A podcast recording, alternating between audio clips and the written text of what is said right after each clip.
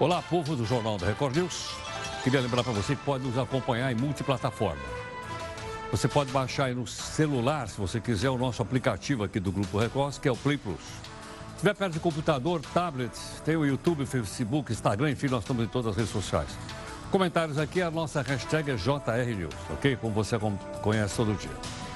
Bom, hoje nós não temos o nosso anti-herói aqui, faz porque hoje é uma edição especial do jornal Haja vista as decisões que aconteceram hoje no Supremo Tribunal Federal, o país inteiro está comentando, todo mundo está indo atrás e nós trouxemos então aqui o pessoal para conversar conosco, ok? Bom, uh, eh, para essa desses, comentar o que, o que o Supremo decidiu, nós temos dois convidados. Doutor Clever Vasconcelos, promotor de justiça, que está aqui conosco. Clever, muito obrigado pela gentileza, pela obrigado. participação. Também o doutor João Paulo Martinelli, que é advogado criminalista e doutor em Direito pela Universidade de São Paulo. Bom, uh, gostaria de começar essa nossa conversa em relação àquilo que o Supremo decidiu.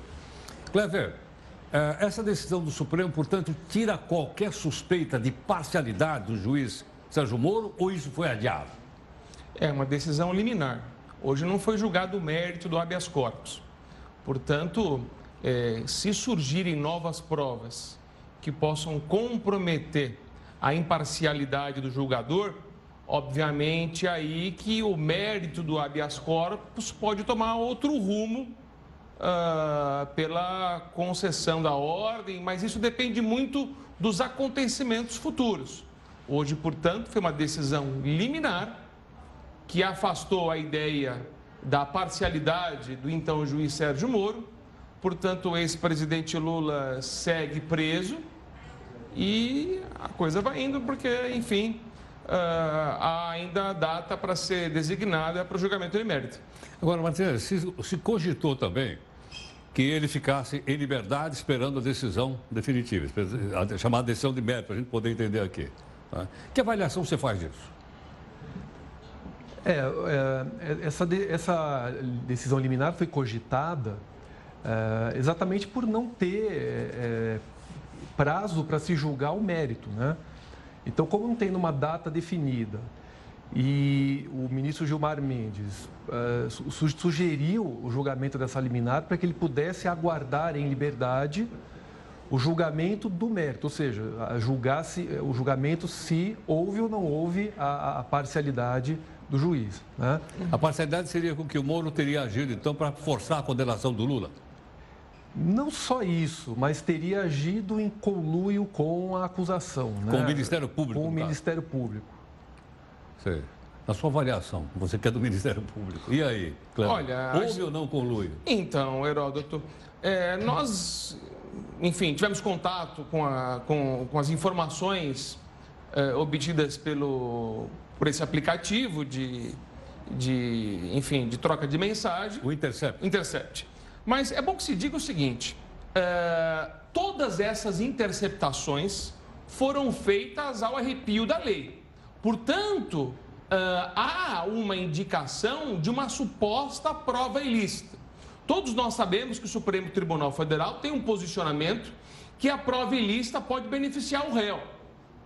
Mas agora, diante da ponderação dos valores que estão em jogo, valor da intimidade, e o valor da segurança da nação no que diz respeito à quantidade de dinheiro desviada, é possível também nós avaliarmos que a intimidade ficaria em segundo plano diante do, enfim, da quantidade de dinheiro que foi roubada da Petrobras e do país todo. Isso vai ser, enfim, é, sopesado na hora, avaliado na hora própria. Agora, Agora, é importante esclarecer o seu telespectador aqui, Heródoto, no sentido de que se o Intercept divulgar novas informações e essas informações forem altamente comprometedoras, na minha avaliação, ainda não são.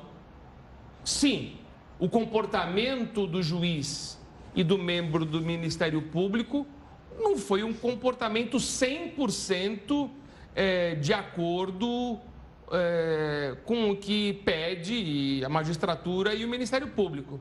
Mas a ponto de comprometer o mérito do julgamento, eu acho que é um extremo exagero e estão politizando um processo judicial que não deveria ser politizado. É óbvio que envolve o ex-presidente da República, mas a gente percebendo pelas redes sociais há um extremo exagero dizendo que supostamente o juiz Sérgio Moro teria sido parcial. É, não há nada nas conversas da minha avaliação que indique isso. Mas há uma politização do processo? Assim, a politização dos dois lados, né? É, pela, pelo próprio ritmo com que o ex-presidente foi julgado, né? o, o recurso dele foi acelerado para que fosse julgado logo, para que ele ficasse inelegível, isso não tem dúvidas. Né? Muita gente que foi condenada em primeira instância muito antes dele, só teve o recurso julgado muito depois. Né? E é, eu uso discordar do colega que é, é, o grau, de, o grau de, de, parcialidade aí não é só dessas conversas. Né? Para os advogados que atuaram na, na Lava Jato ou atuam na Lava Jato, várias decisões do juiz Moro era exatamente no sentido de é, aguardar que o Ministério Público trouxesse provas, como se tivesse, de certa forma, orientando a trazer provas, né? Enquanto, é, na ausência de provas, ele deveria simplesmente dizer, olha, eu, eu não tenho que aguardar se não me provaram, e, e, é o ônus da prova do Ministério Público provar. Né? Então, portanto, e, e, as decisões eram deferidas, a, a revogação de cautelares, por exemplo, né? Então, agora, a, a, politização, sem dúvida, existiu dos dois lados. Trata-se do ex-presidente da República, né? É, no, agora com essas conversas do Intercept basadas essa, esse suposto uh, benefício para alguns políticos que poderiam apoiar a, a, Lava Jato, não. Então tudo tem que ser avaliado com bastante cautela desde o início, né? É, novamente ouço discordar que o, o, tom das conversas, o, o, é, o, juiz não pode orientar um membro do Ministério Público a agir, não pode indicar testemunha, não pode pedir para inverter fase de investigação. O Ministério Público tem o ônus de levar a prova da acusação. Se não conseguir levar, o juiz tem que simplesmente absolver pela dúvida. Essa história de que o juiz tem que ir atrás da prova uh, para buscar qual é a verdade real do fato, isso não, não é incompatível com a Constituição Federal. Cleber. Olha, eu acho interessante o seguinte: todo mundo está falando do processo do Lula. Mas o juiz Sérgio Moro absolveu muita gente também. E ninguém está falando dos processos em que o juiz Sérgio Moro absolveu. Muitas dessas conversas interceptadas certamente trataram desses processos em que Fulano, Beltrano foram absolvidos. E não existe nenhum mecanismo de informação ou da imprensa que está dando destaque para isso. E eu vou dizer mais: o juiz tem a capacidade de coletar prova de ofício. Ainda que ele dissesse que aquela testemunha é importante ou não é importante, ele mesmo de ofício, independentemente da vontade do advogado ou do promotor de justiça, ele tem a faculdade de requisitar a oitiva da testemunha. Então, essa situação, houve ciclano, houve beltrano, isso não impede dele ouvir, eu ouvir a testemunha de ofício. Então, uh, certamente, o que está acontecendo, o que de fato está acontecendo, é uma situação que está se valorizando politicamente. Uma conduta que não é 100% correta, porque não deveria o Ministério Público, o juiz ou mesmo o advogado conversar sobre processo em rede, enfim, em WhatsApp, em Telegram, Telegram enfim, não, não, não, não é um bom tom, mas agora me parece que não foi conversado sobre valoração da prova. O que foi conversado é o seguinte: ah, eu acho importante tomar aquela diligência. Eu acho importante, enfim, uh, ouvir aquela testemunha. Uh, o tom da conversa também variou sobre a questão uh, de como foi a divulgação das notícias nos mecanismos de imprensa. entre o membro do Ministério Público e o juiz. Isso não avaliou prova no processo. Ou seja, a conduta de ambos deve ser avaliada. No caso do juiz Sérgio Moro, ele não está mais na magistratura, mas ainda tem o, o membro do Ministério Público.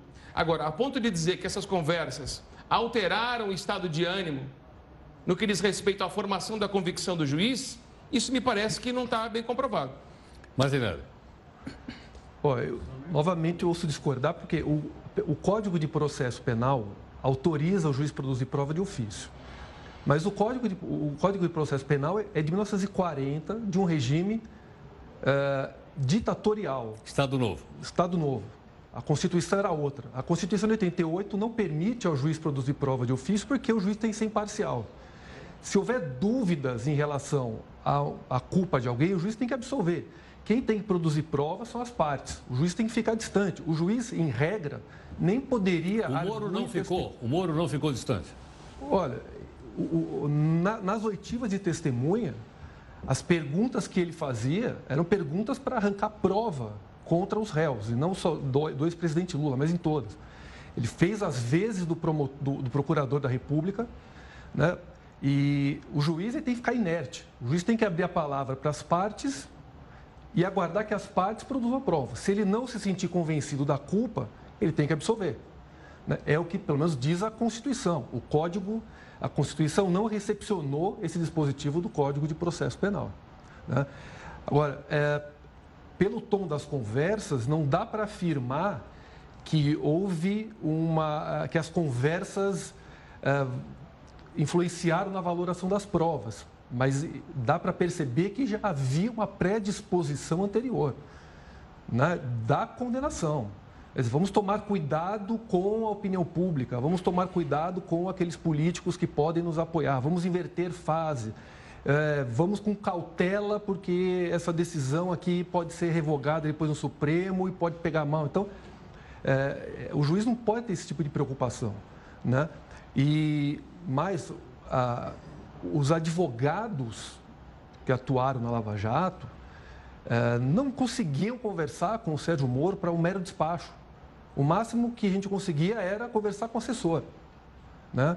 É, então, o procurador da República, da mesma forma, deveria também conversar com os assessores ou então abrir a conversa para os advogados também. Né? Tudo era despacho com assessores, é, não tinha acesso a, a, ao, ao, juiz, e aí demonstra que a paridade de armas do processo não existiu. Uh, Clever, isso vicia o processo ou não? Vicia se a conduta do magistrado preponderar pela preferência de uma das partes.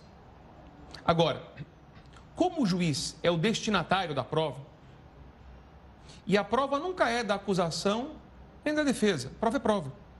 A prova é oferecida pela acusação, apresentada pela acusação, apresentada pela defesa, explorada pelas duas partes.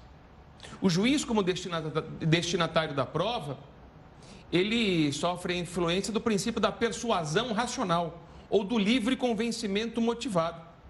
Ele recebe as provas produzidas pela parte e também, ouso discordar do brilhante colega, é no sentido de ele mesmo ir atrás da prova. Aí a gente fala assim: ah, é um juiz inquisitivo.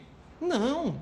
O próprio Código de Processo Civil que foi aprovado anos atrás, não é do regime ditatorial, aprovado pelo Congresso Nacional, permite que o juiz colha a prova de ofício, ainda que a parte não apresente, porque ele é o destinatário da prova.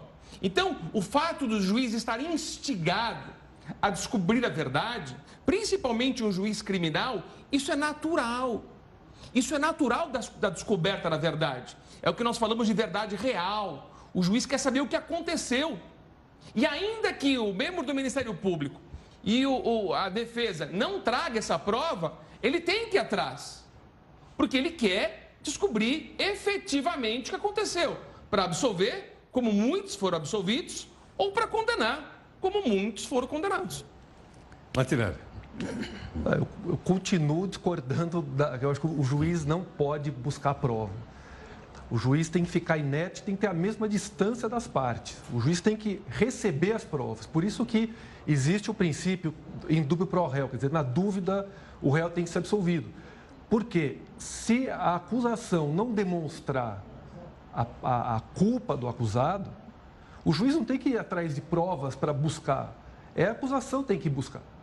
O juiz não pode, é, não pode investigar, o juiz não pode uh, ir atrás de fatos, porque aí acaba tanto por um lado como por outro também. O juiz que também vai atrás de prova para absolvição uh, também demonstra uma parcialidade.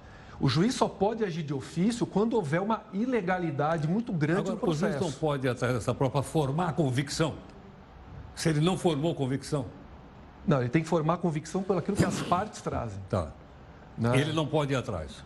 Eu entendo que não pode, como a, isso fere a, a, a, parcialidade, inclusive já julgados tanto da, da, da Corte Interamericana de Direitos Humanos como da Corte Europeia de Direitos Humanos, dizendo que o juiz, quando vai atrás de provas, torna-se parcial, né? E até mesmo nos Estados Unidos nós tivemos já casos de juiz que por muito menos né, por, por uma única. Nós temos um caso na Virgínia que o juiz, por uma única mensagem enviada a um policial que conduzia o júri, foi afastado do cargo, exonerado e depois ainda a Ordem dos Advogados o impediu de exercer a advocacia. Ele perdeu a faculdade de direito por, por enviar uma única mensagem. Como agora na Suíça, uma única mensagem enviada por um procurador, que inclusive auxilia a força-tarefa no Brasil, esse procurador foi afastado porque enviou uma mensagem ao investigado, a um dos investigados, uma mensagem de texto. Quer dizer, o Estado tem que ficar imparcial, não pode ter para um lado nem para o outro. Agora, Cleber, no caso, então, o Moro agiu deliberadamente para condenar o Lula? Olha, é, isso é muito prematuro a gente dizer agora, diante das provas até agora uh, apresentadas. No Intercept, as informações é, foram de troca é, de conversas, enfim, mas de trocas de conversas que não envolveram a análise probatória. Agora, quero deixar bem claro. Agora, se durante esse intervalo de tempo, até o julgamento do habeas corpus, se ficar provado, ficar provado que houve trocas de conversa aonde houve uma análise e preponderância do juiz por condenar ou absolver quem foi absolvido nos outros processos, aí a parcialidade pode contaminar o julgamento e é dever do Poder Judiciário tomar as providências. Agora que fique bem claro, suponha numa situação em que eu, acusador, apresento a minha prova, o advogado apresenta a prova dele, e você, como juiz, tem conhecimento de uma testemunha que estava lá no local dos fatos.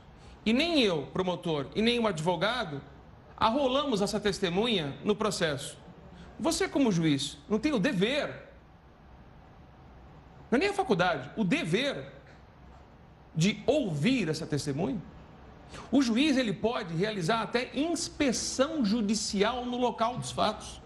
Existe a possibilidade, o Código de Processo apresenta isso, a possibilidade dele ir ao local dos fatos para se convencer sobre a constatação da verdade. O fato, o fato de colher a prova não significa parcialidade. A parcialidade se dá quando o juiz avalia a prova com tendenciosidade para uma das partes, em detrimento da outra. Então, a busca da prova não revela parcialidade. O que revela a parcialidade é a tendência do juiz no sentido de prejudicar ou beneficiar alguma das partes diante do que foi apresentado no processo. Por favor, Martinelli. É, é, a valoração da prova é, demonstra a tendência, obviamente, mas eu já vejo por um outro lado que o juiz que não se convence da dúvida para absolver já demonstra uma tendência uh, à condenação. Quer dizer, se as partes não demonstraram, faltou a testemunha que estava lá, ele tem conhecimento da testemunha. o, o Ministério Público, que além de ter o poder de investigação, tem ainda a Polícia Judiciária ao seu lado.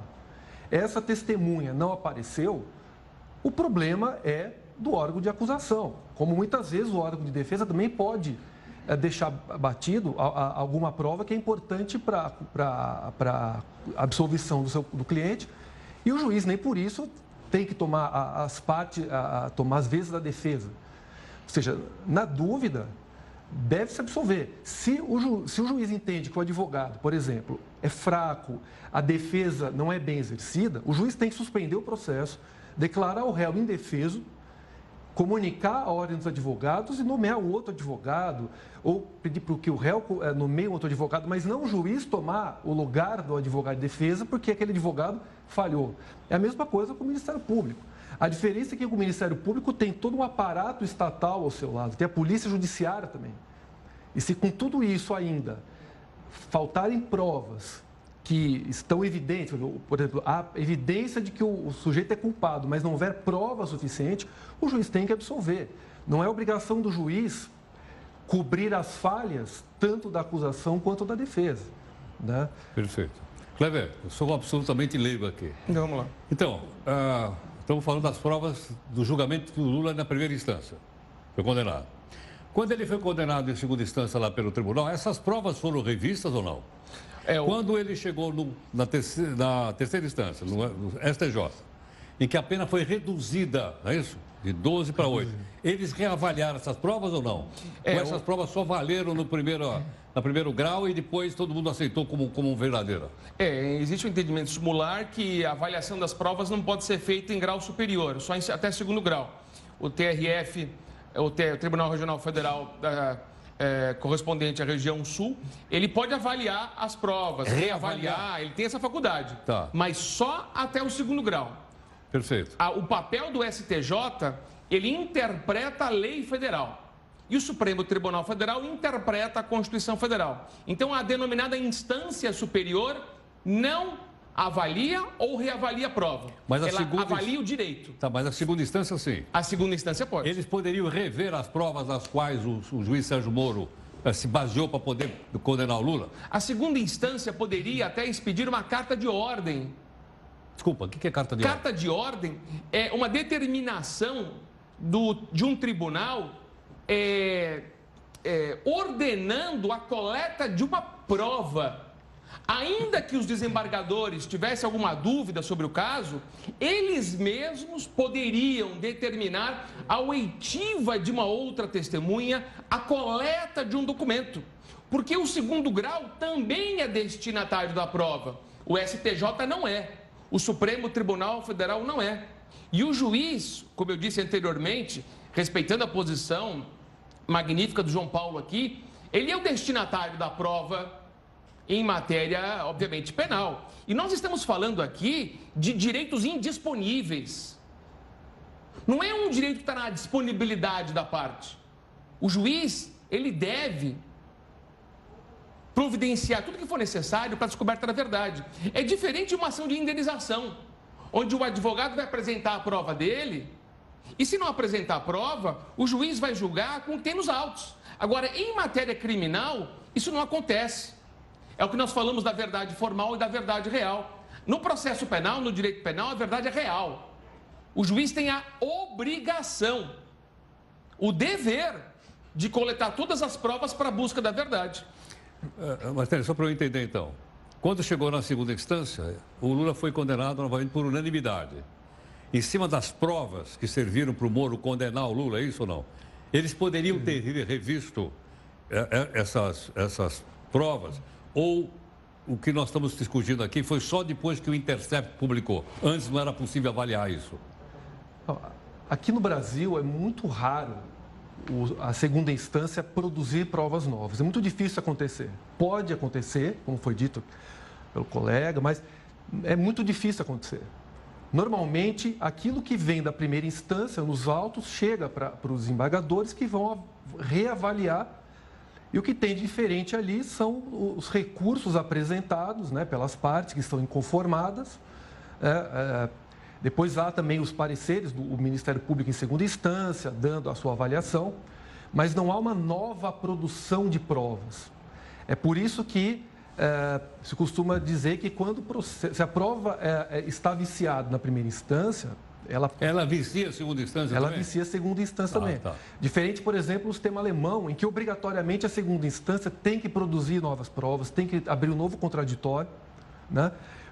Porque exatamente, se houver provas viciadas, essas provas são superadas. Né? Porque muito se, falaram, muito se falou, ah, mas na Alemanha é, muito, é, é difícil acontecer a suspeição, do, anular o processo. Mas lá é um outro sistema processual.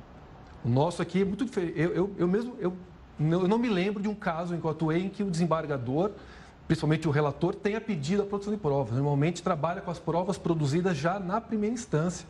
Depois há uma reavaliação. Então, se ela já vem contaminada, né, é, ela acaba viciando o processo dali em diante. Em segunda instância também. E aí, Kleber, vicia a segunda instância? Olha, porque pelo que eu estou entendendo aqui, como leigo, estava viciada na primeira instância, viciou em segunda instância e depois a...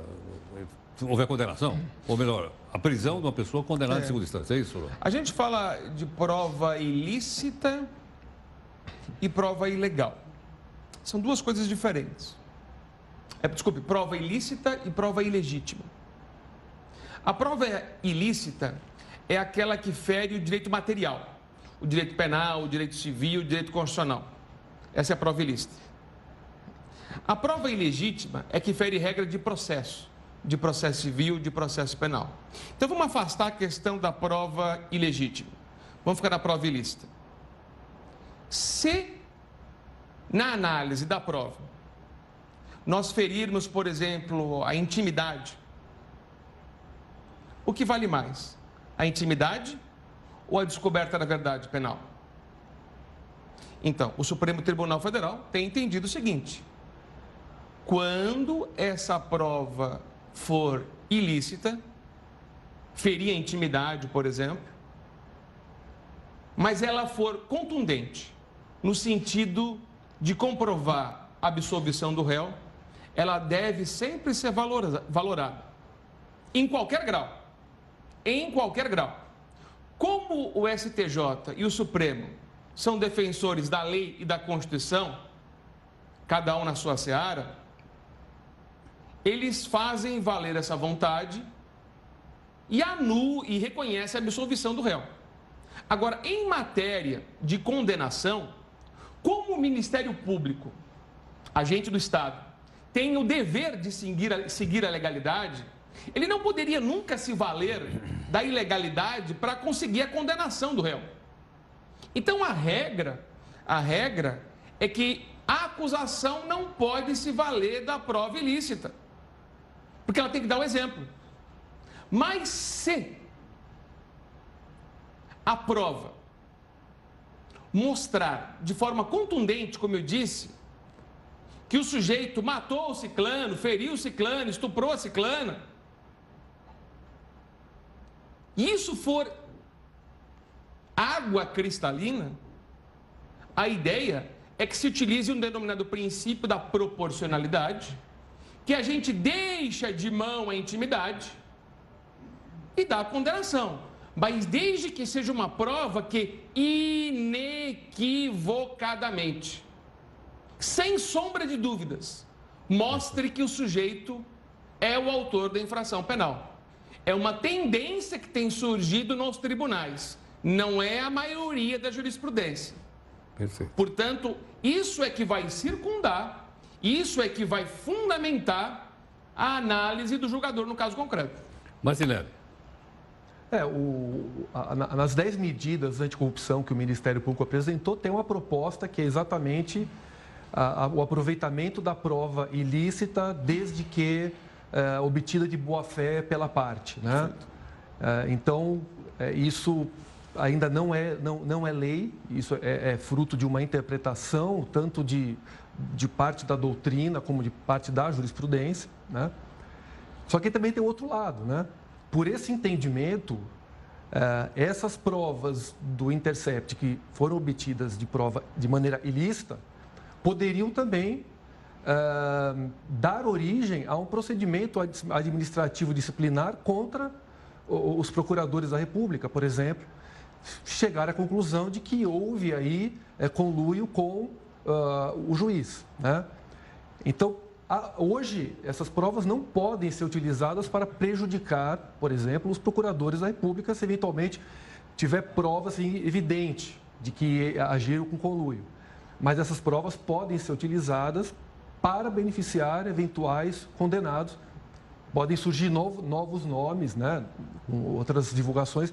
Atualmente é o, nome do ex-presidente Lula. Podem ser beneficiados é, por essa lei. Mas agora, eu, eu acho assim, extremamente perigoso essa flexibilidade, porque nós temos aí já vários exemplos né, é, de provas ilícitas que é, posteriormente, é, no final, lá no STF, essas provas foram extraídas dos autos, porque foram consideradas ilícitas, o processo foi anulado desde o início. E aí, quando chega para começar de novo, prescreve. E aí, essa prescrição passa a imagem de que houve impunidade. Mas a prescrição é uma punição para o próprio Estado que uh, agiu de forma ilícita ao produzir a prova. Né?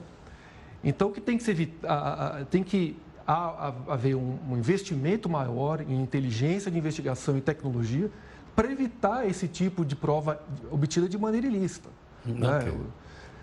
Bom, nosso tempo está esgotado. Matéria, muito obrigado pela gentileza. É Doutor Kleber, muito obrigado, obrigado pela gentileza. Obrigado. Muito grato pela obrigado. gentileza dos dois. Muito grato. Muito obrigado. obrigado.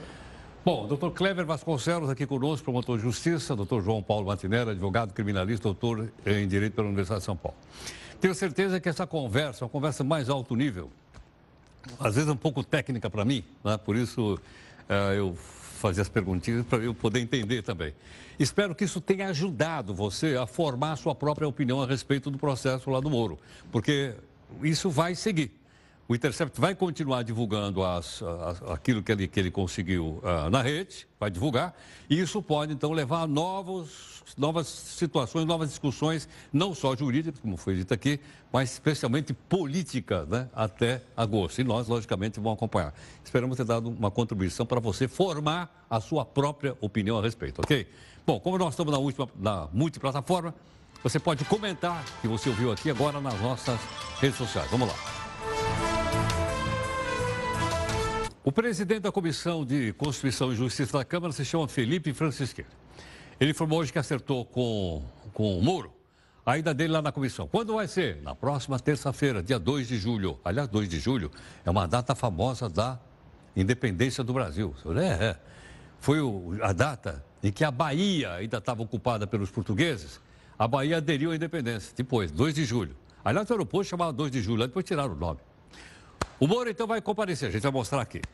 E ele vai falar sobre as mensagens do Telegram, que foi discutido aqui agora há pouco, da Lava Jato. Né? Aquela. Tá. Mas desmarcou a audiência com deputados sem propor uma nova data. O Moro está em viagem aos Estados Unidos visitando órgãos de segurança e de inteligência lá na terra do tio Sam. Bom, foi falado aqui do site Intercept várias vezes, acabei de falar agora de novo. Quem é o editor? O editor é um cidadão norte-americano chamado Glenn Greenwald. O Glenn participou hoje de uma audiência na Comissão de Direitos Humanos da Câmara, essa mesma do Moro, sobre as mensagens vazadas pelo site, envolvendo quem? O Sérgio Moro. Ok?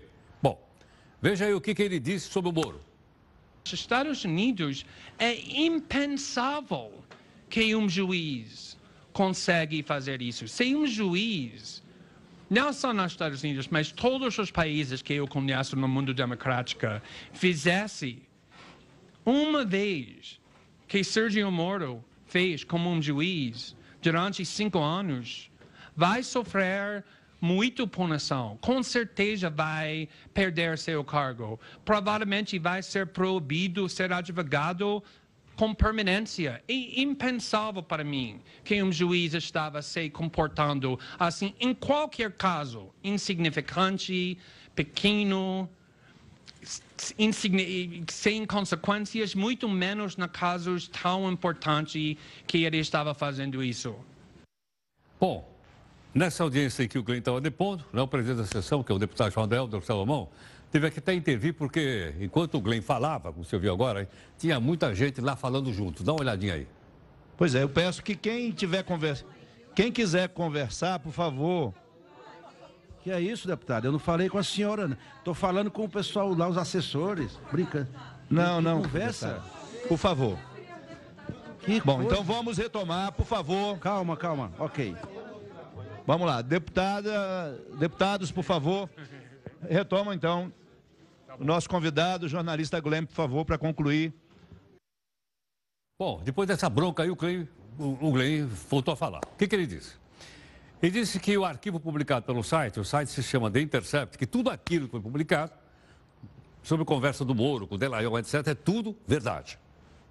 Nós usamos os mesmos métodos jornalísticos, falamos com fontes que têm informação que não era público, que olhou para esses documentos e disse que só pessoas dentro do processo do Lava Jato conseguiam saber disso. Nós falamos com pessoas que conversou com os membros do Força Tarefa do Lava Jato e mostrou as conversas dentro desse arquivo e eles compararam as conversas no seu telefone e disse essas conversas são totalmente autênticas, iguais, nenhuma palavra é alterada.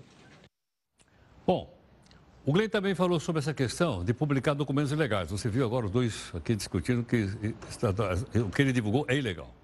Mas para o Glenn, ele disse, olha, isso não me interessa. O que me interessa, a opinião do Glenn, é que o que ele divulgou no site é de interesse público.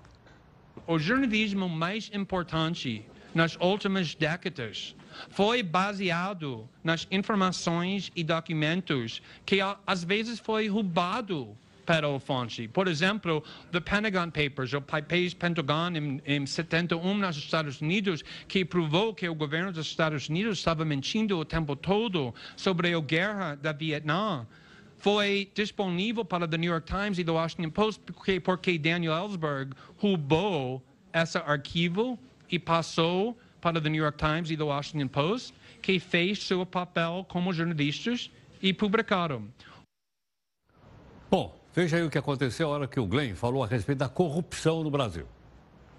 coisas que estamos fazendo com esse material e esse arquivo é com só um motivo para informar o público e para fortalecer, não enfraquecer a luta contra a corrupção, porque é impossível lutar contra a corrupção usando comportamento corrupto. E eu acho que a democracia vai ficar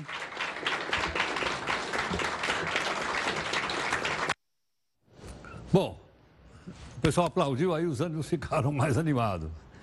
A deputada, deputada Kátia Sastre não, não, não, não, não concordou com o jornalista Glenn, comparou esse vazamento com aqueles áudios, lembram do áudio lá do Lula e da Dilma? Pois é. E aí então, a coisa ficou quente lá, dá uma olhada.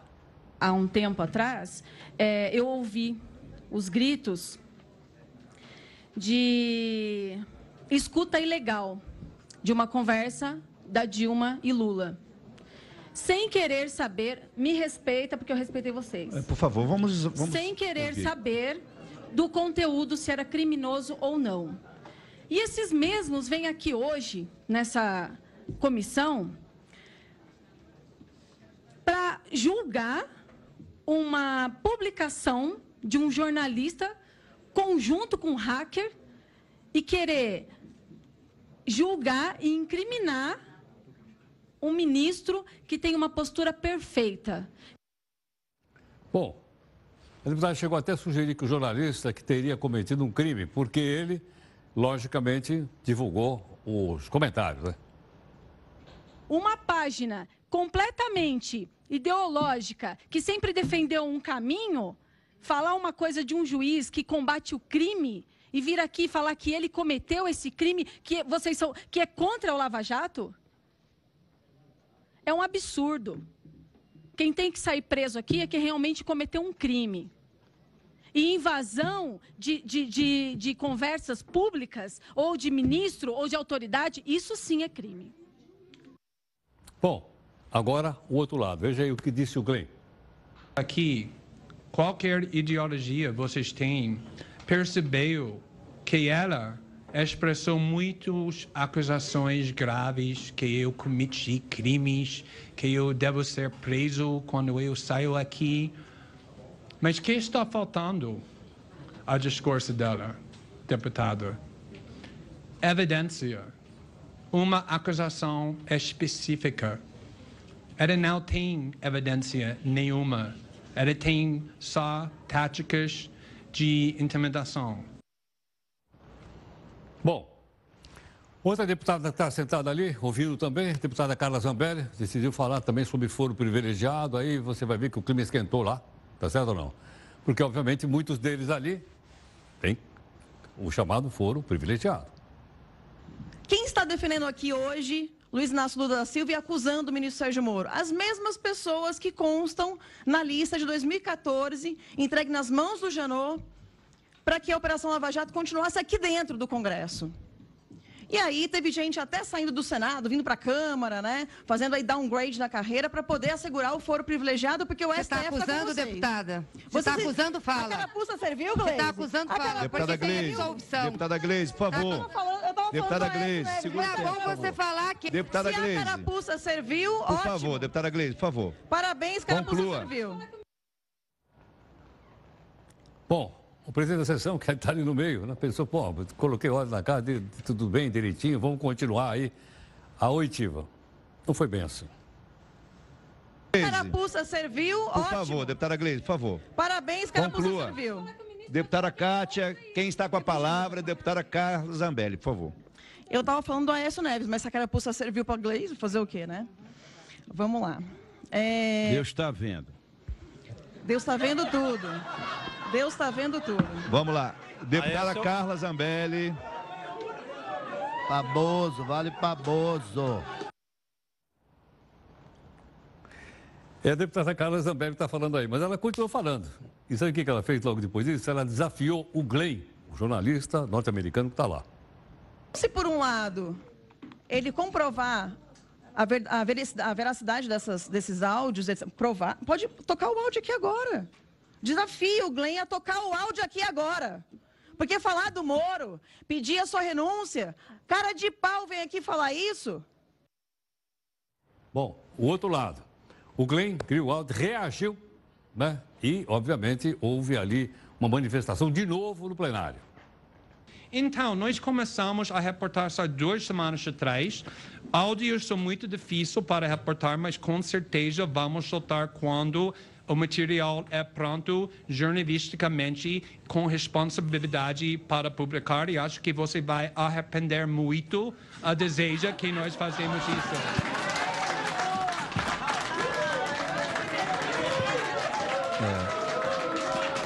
Vamos dar sequência à nossa. Bom, está aí, portanto, o depoimento do Glenn Greenwald, que é o editor-chefe desse site, chamado The Intercept Brasil, que divulgou as, as, as possíveis, prováveis conversas entre o Moro e o Ministério Público, né? Motivo, inclusive, do debate que você viu agora há pouquinho aqui. Como você sabe, o presidente Lula não vai ser, não vai ser solto agora. Pode ser solto em agosto? Pode, pode ser solto em agosto. Porque agora a medida, a medida liminar, o mérito da questão, o conteúdo, o centro só vai ficar para agosto, porque os ministros vão ficar descansando, vão pegar 30 dias de férias, ok ou não? Para você comentar esses assuntos, são assuntos importantes para a gente entender o que está se passando no país, então não podemos abrir mão deles. Vamos aqui a mais uma live nas nossas redes sociais da Record. Olha, o presidente Bolsonaro editou hoje três novos decretos, de novo, posse de arma no Brasil.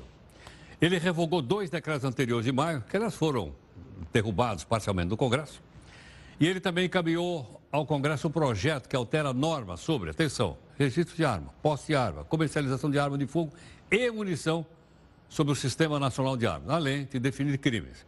Mas o teor completo do texto ainda não foi divulgado. Quando foi, obviamente, a gente vai explicar direitinho aqui para todos nós. O mesmo presidente sancionou, assinou lá, com vetos, o novo marco legal das agências reguladoras, que fiscalizam produtos e serviço público.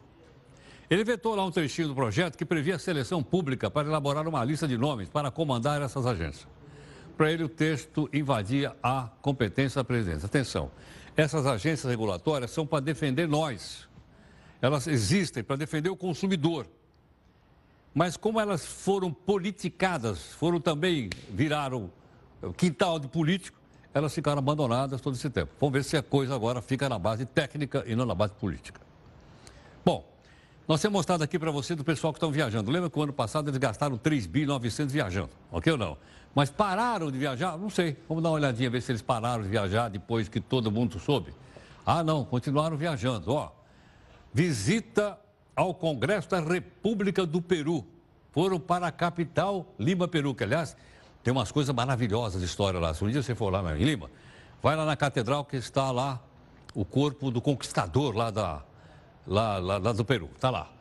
Não, mas quem é que foi passear lá com a nossa grana? O deputado Manuel Marcos foi lá para ver lá o corpo né, do conquistador. O capitão Alberto Neto também foi lá, em Lima, no Peru.